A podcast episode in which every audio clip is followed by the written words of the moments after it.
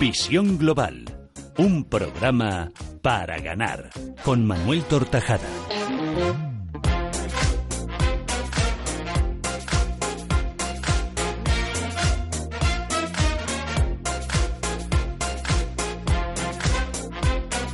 Arranca en Visión Global una nueva edición de A Fondo con Phil Capital, la mesa de trabajo al completo. Antonio Banda, muy buenas tardes. Hola, buenas tardes. Antonio Banda es CEO de Phil Capital.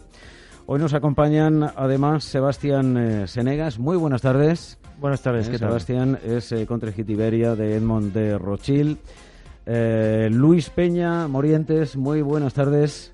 Buenas tardes. Eh, Luis Peña Morientes, acércate al eh, micrófono, por favor. Es gestor de inversiones eh, de Fidentis. Y no sé si es madridista, ¿eh? ¿Eh? No sé si es madridista. ¿no? También. Sí, me imagino que sí. Bueno, ya sabes que aunque... Cosa que no te sea gusta No siempre, no siempre, no siempre. No tiene mucha tendencia. Solo esa. cuando ganáis, ¿no? ¿Cómo es eso? Efectivamente. Hoy el tema es tenis, ¿no? Con Garbiño. Eh, sí, efectivamente. Y Enrique Parra, muy buenas, Muy buenas tardes, tardes. también. ¿Qué Enrique? Parra es el responsable de desarrollo de negocio de Fidentis. Em, bueno, eh, tenemos a la principal bolsa del mundo de nuevo batiendo máximos históricos, en particular el Nasdaq 100 por encima de los 5.798 puntos. Hace un instante estaba en 5.806. Luis, mm, una barbaridad, ¿no?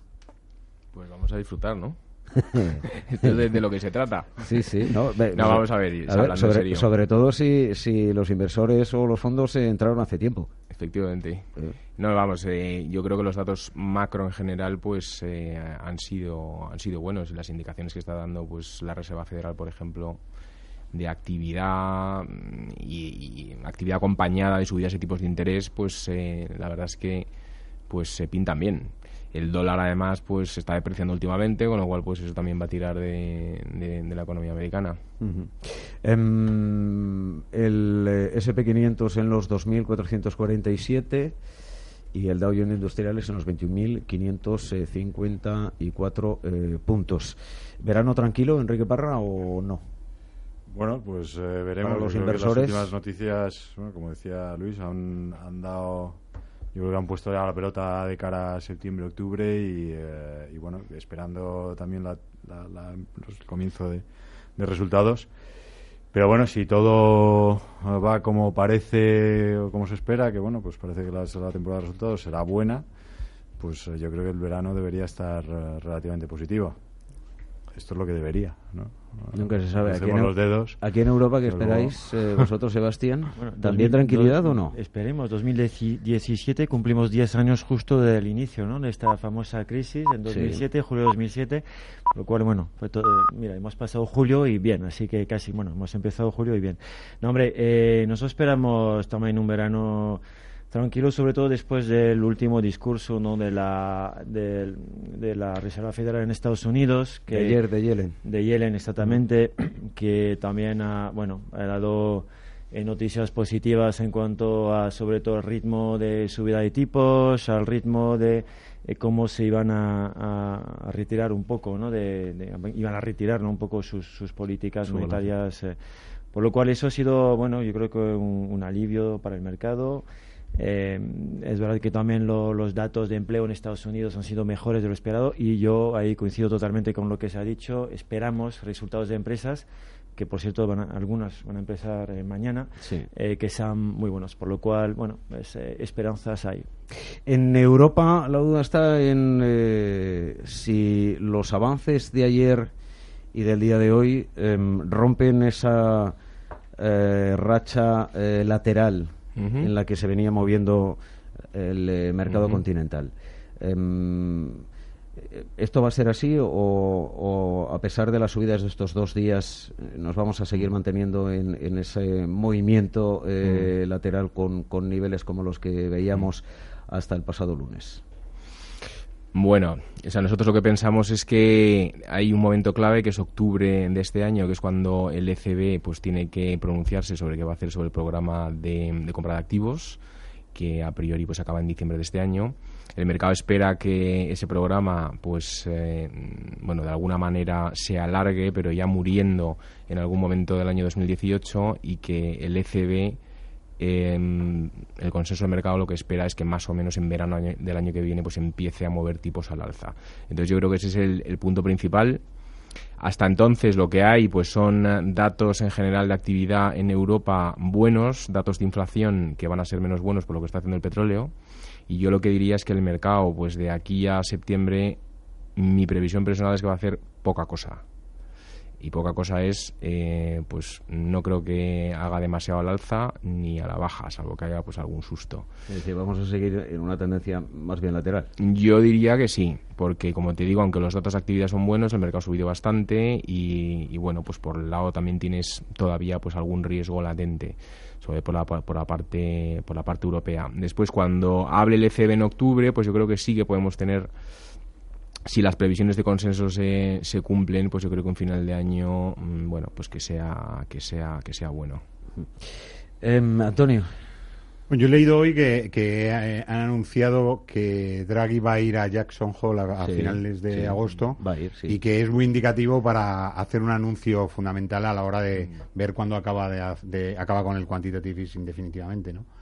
Y estoy de acuerdo con Luis en el sentido de que yo espero que el cuarto trimestre del año va a ser un trimestre bastante fuerte porque, en, definitiva, quitando las expectativas y las ayudas del Banco Central Europeo al, mercado, va a ser una sensación de que el mercado va a dejarle correr para que tenga libertad, ¿no? O sea, si, si viesen que esto no está para soltarlo, pues no lo, no lo darían, ¿no?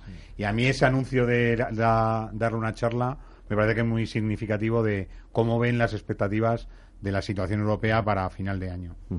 Bueno, y en este escenario, y si eso fuese así, eh, ¿cómo prepararse para ello, eh, Sebastián?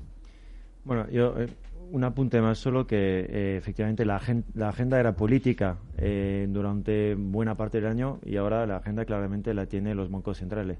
Pero más que las decisiones, por eso yo creo que es muy significativo es cómo van a anunciar los anuncios que van a hacer que podrían explicar, si no se hacen bien, pues un pequeño repunte de volatilidad. En todos casos, en mercados que probablemente van a ser laterales, eh, efectivamente, durante bastante tiempo, hasta saber un poco lo que, cómo las decisiones que se van a tomar en cuanto a los bancos eh, centrales, pues mira, eh, yo creo que lo mejor es no hacer muchos movimientos. Al final, eh, si tú estás en equity desde el principio de año, mm, sea la que sea la zona prácticamente, estás entre 5 y 15%, me da igual. pero estarás contento. De estarás contento. Eh, no, a ver, si, si no, y es lo que pensamos, no va a haber caídas brutales, pues lo más, lo más normal es que eh, pues te quedes más o menos al nivel de riesgo, no digo de asset allocation o de distintos activos que quieras hacer, pero bueno, un nivel de riesgo bastante similar al que tienes hoy. Em, eh, a ver, Enrique, eh, ¿a vosotros cómo os está yendo en el, en el fondo que, en fin? Bueno, en, la verdad es que tenemos suerte porque luego para nosotros en casi todos, vamos, en todos los fondos que tenemos ahora mismo la situación es relativamente buena. Digo relativamente porque de base es positiva eh, luego bueno, pero, pero, pero más concreto. De base positiva, de base ¿qué positiva, pero bueno. Eh, eh, eh, a nosotros en, claro, en, el año interanual, en los últimos hablando De, bueno, hablando y teniendo aquí a Luis en particular con nuestro fondo de, bancos europeos cotizados, pero la, la realidad es que nos está yendo muy bien. el fondo está teniendo desde su lanzamiento el pasado marzo, pues estamos hemos alcanzado un, casi un, hemos superado el 8% de rentabilidad en los eh, cinco meses que, llevamos. ¿8%? 8%. ¿Cinco meses? Eh, cinco meses. ¿Cómo, lo, cómo, ¿Cómo lo estáis consiguiendo, Luis? Em, bueno, déjame, déjame meter la cuña primero, que es el Fidentis European Financial Opportunities, Bien. y que se puede comprar a través de Fidentis Gestión, que tiene una página web estupenda. Eh, pues mira, vamos a ver, te lo digo, el, eh, el, sector financiero, si tú miras atrás en los últimos 10 años, ha tenido un comportamiento horroroso que básicamente ha tenido mucho que ver con la caída de tipos de interés. Como estamos, o sea, para explicarlo así de forma sencilla, para que la gente lo entienda, estamos en un momento de inflexión de tipos de interés y eso para los bancos es el precio de los productos que venden. Con lo cual, si los precios van a ir al alza, pues eh, lo lógico es que el sector lo haga bien. Entonces nosotros para cubrir un poco, disminuir el riesgo que ha tenido el sector financiero en los últimos años, lo que hemos diseñado es un fondo mixto que tiene parte de renta variable, parte de renta fija. Ahora mismo estamos pues como 55 mm, y 30, o sea, 55 renta variable y, y 30 en renta fija. Y bueno, pues desde. en renta variable solo tenéis entidades financieras. Bueno, De momento, bueno, son entidades financieras. Ahora mismo, ahora mismo tenemos bancos, pero podríamos invertir en compañías de seguros, gestoras de fondos. Eh, en fin, mercados, por ejemplo, pues como, como BME, pero vamos, de momento lo que tenemos ahora mismo son bancos y lo que estamos expuestos es a entidades que tienen balances saneados y que tienen mucha exposición a tipos de interés. Ese es el principal tema que tiene el fondo. También hay otro tema del fondo que es, bueno, pues el, digamos, la pausa regulatoria que se ha producido en el sector financiero se va a producir previsiblemente en Estados Unidos, de hecho, algo de desregulación y eso pues eh, va a facilitar que la remuneración de estas entidades a sus accionistas se incremente de manera significativa. Pero vosotros no estáis en bancos en, eh, americanos. No, pero eso, pero las, eh, las tendencias regulatorias, bueno, pues eso va a fluir y va a venir también a, a Europa. O sea, hay entidades en Europa que tienen ratios de capital que están ahora mismo por encima del 15%, que están esperando a que se clarifiquen determinados temas de regulación, pues como por ejemplo el tema de Basilea 4, y cuando eso se clarifique, pues los payouts, es decir, el dinero que se paga a los accionistas, que al final es lo que le llega al bolsillo a la gente y que es lo que le importa, eso va a subir de manera significativa. Por eso la gente, mm, es decir, que históricamente en España se ha tenido siempre pues mucha acción bancaria porque daban muy buenos dividendos, eh, eso pues yo creo que, va a volver. Eso quizás se ha perdido en los últimos ocho años pues como consecuencia de todas las ampliaciones de capital que ha habido que haber, los script dividend, todas estas cosas, y eso va a volver. Con lo cual, como te digo, tenemos entidades financieras con exposición a tipos de interés, entidades financieras que tienen eh, bueno pues posibilidad de incrementar eh, los dividendos de manera significativa, eso todo en Europa, y después tenemos una cartera renta fija que tiene un carry, pues eh, un carry que es el interés que le sacamos, pues medio del 5%, que es muy atractivo. Con eso, en cinco meses, nosotros hemos conseguido, em, bueno, pues que el fondo esté arriba un 8%. ¿Con qué volatilidad? Pues la volatilidad no me la sé de memoria, pero es baja. Y en cualquier caso, aquí lo que se trata es de ganártela.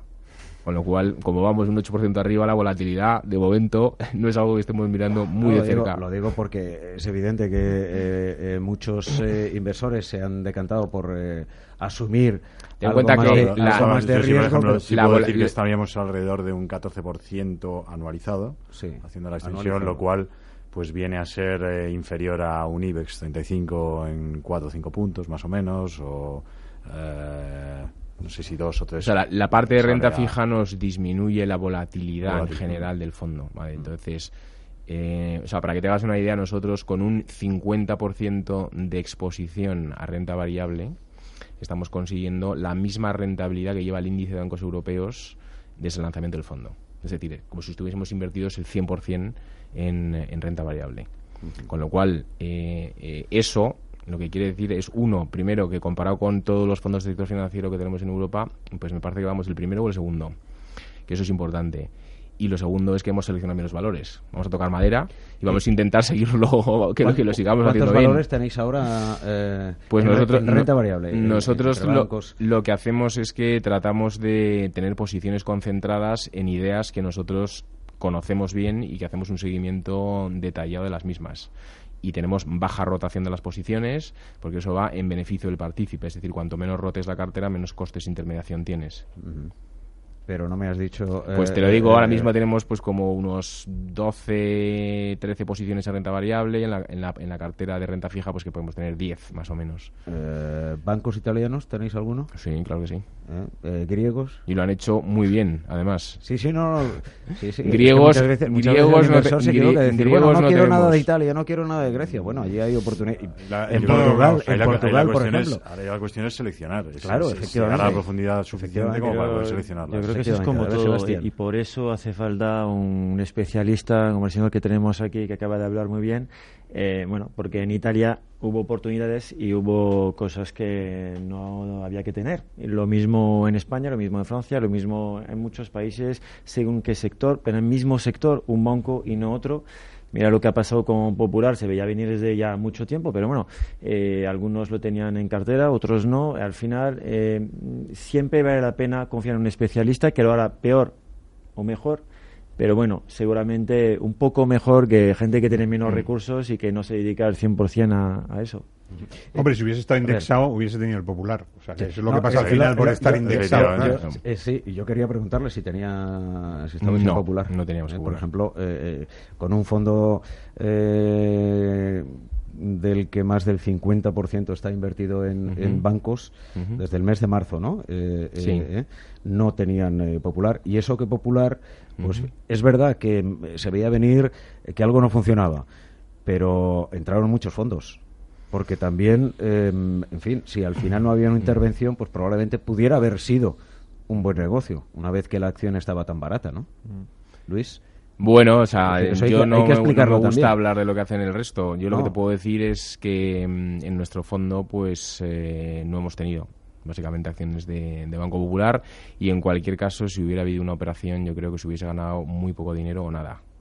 Pero yo creo que no te fijarás en el índice, o sea, como gestor al final. No, o sea, El, gestor que se fija en el índice normalmente no tiene visibilidad. Otra cosa es que luego sí que las mediciones de evolución y todo eso, pues te compares, pero al final los índices están para aquellos que no quieren porque y que no les preocupan los mercados. Al final, por ejemplo, em, Luis Peña eh, Morientes, que es gestor de, inversiones de Fidentis, que es el que nos está explicando este eh, fondo em, de bancos europeos de, la gestora de Fidentis. Em, ¿Cuáles son los ratios que manejas a la hora de decidirte por un banco o por otro? O sobre todo, ¿cuáles desechas? Es decir, eh, eh, ¿cuál es eh, el ratio o los ratios o el análisis que haces que dices, con esto, con este resultado, este ratio, no me quedo ese banco, no invierto en ese banco? Bueno, primero lo que tienes que mirar es pues el balance, pues para ver que estás invirtiendo en un banco que tiene una posición sólida. Entonces el balance pues miras ratios de calidad crediticia y miras ratios de solvencia. Eh, pero a partir de ahí, con eso no te vale solamente. O lo que tienes que hacer también es eh, seleccionar en base a cosas que van a pasar y que te van a, y que te van a permitir ganar dinero. ¿Vale? Entonces aquí, ¿cómo se gana dinero? Pues eso, eso es lo que están esperando los oyentes que cuentes. Pues eso es, eh, tienes que ver, bueno, pues ¿Por qué el banco va a ganar más dinero? Pues porque, mm, como te digo, puede ocurrir que suban los tipos de interés, como el crecimiento económico está siendo pues eh, fuerte, evidentemente la inversión crediticia, es decir, los créditos que hasta el momento han estado cayendo, pues también van a empezar a crecer, van a empezar a, a, cobrar más por comisiones, ha habido una consolidación bancaria en general en muchos países europeos muy fuerte que está llevando pues a reducciones de costes importantes, pues véase el caso de Santander y Popular, por ejemplo, en España, que eso es muy sencillo, y después hay una línea que es muy importante, que es la línea de las provisiones, que eso, bueno, pues tiene pues una correlación altísima con el crecimiento económico. Con lo cual, como el crecimiento en general en Europa pues está yendo bien, en esa línea pues los bancos están ganando más dinero. Entonces, de lo que se trata es de encontrar un banco que tenga un balance sano, que vaya a tener un crecimiento de beneficios importante y que eso al final le llegue al bolsillo del accionista, ¿vale? Vía dividendos. Por una parte, como digo, que es lo más importante. Desde luego, por una parte está el escenario para el sector y luego por otra eh, eh, cada entidad financiera en particular, ¿no? Porque maneja ratios distintos, ¿no? Y, y, su posicionamiento en el, sector es eh, muy diferente. Justo. Bueno, vosotros, Sebastián, eh, a través de Edmond de Rothschild, eh, ¿qué estáis en estos eh, momentos eh, ofreciendo a, los clientes? ofreciendo muchas cosas, pero... Bueno, pero uno, uno que en este momento Mira, eh, pueda eh, ser interesante. Sí, yo creo que de hecho eh, lo, hablamos la, última vez que vine, pero para, para que veas cómo somos consistentes. bueno, pero te voy a hablar de dos temas. primero uno que nos parece es una temática a muy largo plazo. Es un fondo de renta variable global, pero que tiene un peso muy importante en Estados Unidos. por la temática que es. La, temática, es Big Data. El fondo se llama EDR Fund Big Data. Eh, intentamos tener nombres que, ¿no? que, tienen, que tengan sentido. Y nada, la, idea del fondo es eh, un poco invertir en, empresas que eh, sacan provecho de la generación de datos, que de data, como mm. para utilizar la, palabra inglesa, que como todos sabemos, pues es exponencial en los últimos años y no va a parar. Otra cosa es que sepas elegir bien las empresas, pero la temática va, está aquí y de hecho es una temática que a lo mejor tiene cinco años realmente así tan potente y va a durar mucho más. Eh. Big Data se está utilizando ahora mismo en todos los sectores. En todos los sectores. Hace cinco años no existía la palabra. No, no, no existía. bueno, pero empezó. Pasa como FinTech, que nosotros, nosotros llevamos tres años y hace tres años. Eh, Antonio, sí existía, pero aquí en España no lo utilizábamos. Bueno, en Estados Unidos no existía en ningún lado, entonces. Está claro que en Estados Unidos siempre, por eso el fondo es global, pero tiene 60% de Estados Unidos, porque bueno, pues tienes los Alphabets, tienes los Splunk, que es una empresa de Big Data en Estados Unidos. Pero en fin, nosotros donde invertimos no es un fondo sectorial, para que nos entendamos bien, es temático. Invertimos en empresas, primero, que eh, almacenan datos, eh, entonces que tienen infraestructuras para almacenar datos. Hay una empresa que se llama Mobileye en Estados Unidos, por ejemplo. Luego tenemos eh, empresas que, bueno, pues tienen los software para poder analizar datos. bueno, ahí también hay muchas en Estados Unidos. Y luego empresas también que saben utilizar esta generación de datos para cambiar su negocio, su modelo de negocio. BMW es una empresa, por ejemplo, que, tenemos en cartera y que, bueno, justamente está volcada ¿no? en este tema, intentar utilizar datos para mejorar sus coches, para AXA, para mejorar sus, por ejemplo, sus, sus seguros de hogar, de coche, en fin, utilizar estos datos para mejorar su negocio, tanto para la empresa, la propia empresa, como para el cliente. Y la verdad es que nos parece que es una temática muy interesante y que, está para largo, eh, claro. Entonces no nos podemos equivocar. podemos equivocar de empresa, pero nos podemos... Por ejemplo, una empresa, mira, que todo el mundo conoce, bueno, que con su nombre actual Alphabet, ¿no? Google, digamos. Pero esta, por ejemplo, es una empresa eh, que es tanto de infraestructura, porque almacena datos, por supuesto, con los, eh, ¿cómo se llama? las nubes y tal, los cloud, Em, tiene también software que analizan los datos, por eso tiene eh, mucha publicidad. Eh, Google, eh, ingresos de publicidad enormes, porque bueno, sabe dirigir bien sus campañas de publicidad gracias al análisis de datos que hace. Y bueno, y también efectivamente es una empresa que obviamente sabe utilizar datos para cambiar su modelo de negocio, por lo cual esta es una también de, las posiciones top que tenemos en cartera. Em, eh, ¿Renta variable puro el fondo? Es renta variable puro, sí, totalmente. ¿Qué rentabilidad está ofreciendo? Mira, la rentabilidad, yo te voy a decir una rentabilidad más. Mm, el fondo existe desde dos años, ¿vale? Y más o menos. Dos, años. desde, desde agosto de 2015. La rentabilidad que ha sacado es 34%, más o menos, de rentabilidad según qué clase y tal, pero bueno, eh, es una rentabilidad obviamente muy buena. Pero anual. No, 34% en dos años, ¿vale? Hablamos de un 17-18% anualizado. No, no, a ver. Pero este año, ¿cómo va? Este año, este año está, mira, lo estaba mirando, está a 7,30%. Su índice de referencia es el MSCI World, que está a 2,30%. Lo importante es que los oyentes sepan que siempre eh, todos los fondos tienen que tener un índice de referencia. Muchas veces se pone el MC World eh, por poner un índice, pero por ejemplo, pero es una en, referencia... fondos de, temáticos es, más difícil, ¿no? Es más complicado. Todo se no, porque no crean el tema de el indexado para que efectivamente, o sea, eso es una o sea, yo creo que, que la, eh, la forma de inversión está llevando a crear fondos temáticos porque en realidad te estás evitando a que te hagan un índice y lo repliques, ¿no? Y al final tiene mucho más sentido porque si hay un tío que hace gestión activa, que está tomando decisiones y que está ahí diciendo valores, pues para qué, o sea, para qué va a seguir un índice. todo es eh, discutible. Ese es el problema con la elección de índice. Efectivamente, es discutible. De hecho, cambiamos a veces. Bueno, todo el mundo lo sabe. Pero bueno, en este caso es el MSCI World. Y quiero añadir una cosa no es un fondo tecnológico, ¿vale? O de hecho, eh, porque tenemos otro tipo de empresa, de seguros, de coches y tal, eh, es un fondo que, dentro de lo que cabe, que es renta variable, eh, tiene, es más conservador, digamos, que un fondo tecnológico. De hecho, como todo el mundo sabe, hubo bueno, pues, eh, unas semanas donde el sector tecnológico ha sufrido bastante en Estados Unidos. En sí, de 15 días, sí. Sí, y bueno, pues este fondo ha sufrido menos eh, por eso, porque tiene un sesgo más conservador, ¿vale? Entonces intentamos también no entrar en empresas que por valoración no nos va a gustar, como sería Amazon, que podríamos tener, pero por valoración pues no lo vamos a tener. Eh, bueno, debido al, al, al, proceso de inversión que tenemos. Bueno, que sepas que de momento te bate Luis un 8%. Bueno, por, poco, por poco, por Frente a un 7%. Hay que poner, hay que poner la meta a cosa, año, Hay que ser, hay que ser, no, hombre, hay que... Hay, era, era, por provocar un poco.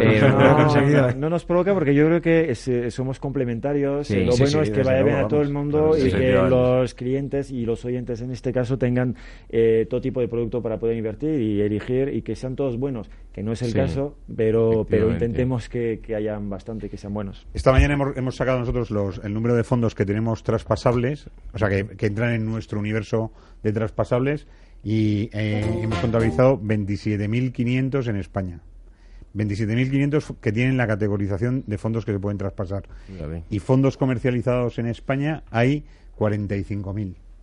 O sea que fíjate ese número, 27.500, da para bastante. O sea, para mucha gente mm. seleccionando y mucha gente con posibilidades de elegir fondo. No, vamos a ver, al final el partícipe cuando compra, yo creo, un fondo de inversión, bueno, aparte de que yo creo que siempre en la vida pues hay que ser humilde porque pueden pasar tropetas mil cosas, pero lo que está lo que está pagando, porque en un fondo cuando inviertes tienes una comisión de gestión que pagas, entonces lo que tiene que lo que está pagando es una gestión profesional y eso al final se refleja en pues análisis top down y selección de valores adecuada.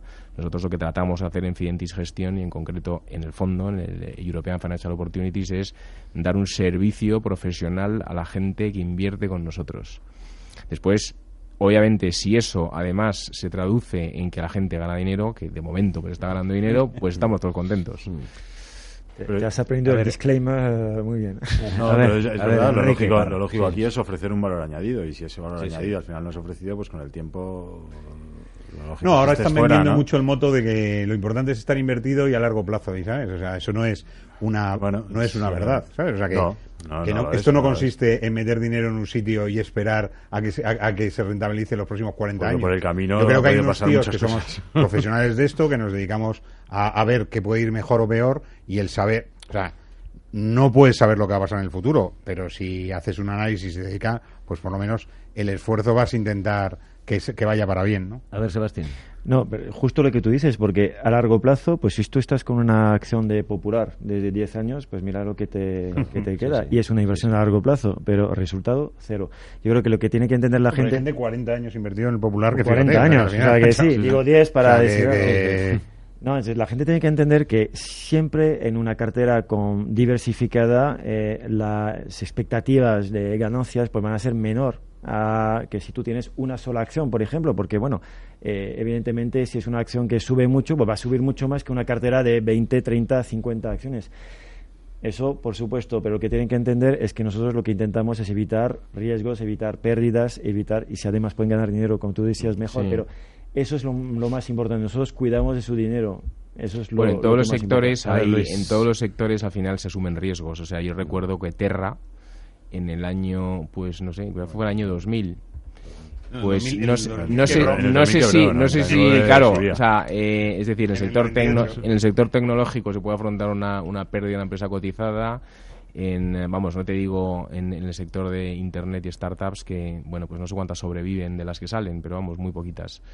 Eh, la realidad es que, hombre, negocios estables y que puedan sobrevivir a lo largo del tiempo, lo normal es que esos suelen tener pues menos crecimiento o son compañías ya muy consolidadas, en fin, eh, cosas de estas. Eh, yo creo que, mm, bueno, una de las cosas que, que, tiene cierto atractivo, que por supuesto también tiene riesgos en este momento de invertir en bancos, es precisamente cuando uno mira atrás, pues tienes un, bueno, pues una década básicamente en el que el sector pues ha sufrido muchísimo y, y, aunque solo sea por reversión a la media y porque estamos en un cambio de, ciclo de tipos de interés y con un crecimiento económico vigoroso, pues yo creo que deberían ser eh, unos ah, pues una buena apuesta de inversión para los próximos 3-4 años. A ver, eh, recordamos, nombre del eh, fondo de Fidentis. Fidentis European Financial Opportunities que se puede comprar a través de Fidentis Gestión. Página web es fidentis-g.com. Em, eh, ¿Liquidez diaria? Liquidez diaria, sí. Vale, que eso también lo preguntan mucho los eh, oyentes. El, de Mundo Rothschild, el, temático Big Data y traspasable. el temático Big Data se llama EDR como Edmond Rothschild Fund Big Data eh, y se puede comprar yo creo en muchísimas en muchísimos sitios. A través de Phil Capital, por ejemplo, ¿no? Bueno, comprarlo no. Comprar no, pero nosotros lo podemos asesorar. dependiendo de, efectivamente, o sea que nosotros, del perfil. Ese fondo está en nuestro universo de, inversión igual que... vale, hay que, hay que hilar muy fino porque por esto de... de, bueno, nosotros somos asesores, por eso que nosotros, no ejecutamos órdenes de nuestros clientes. Efectivamente.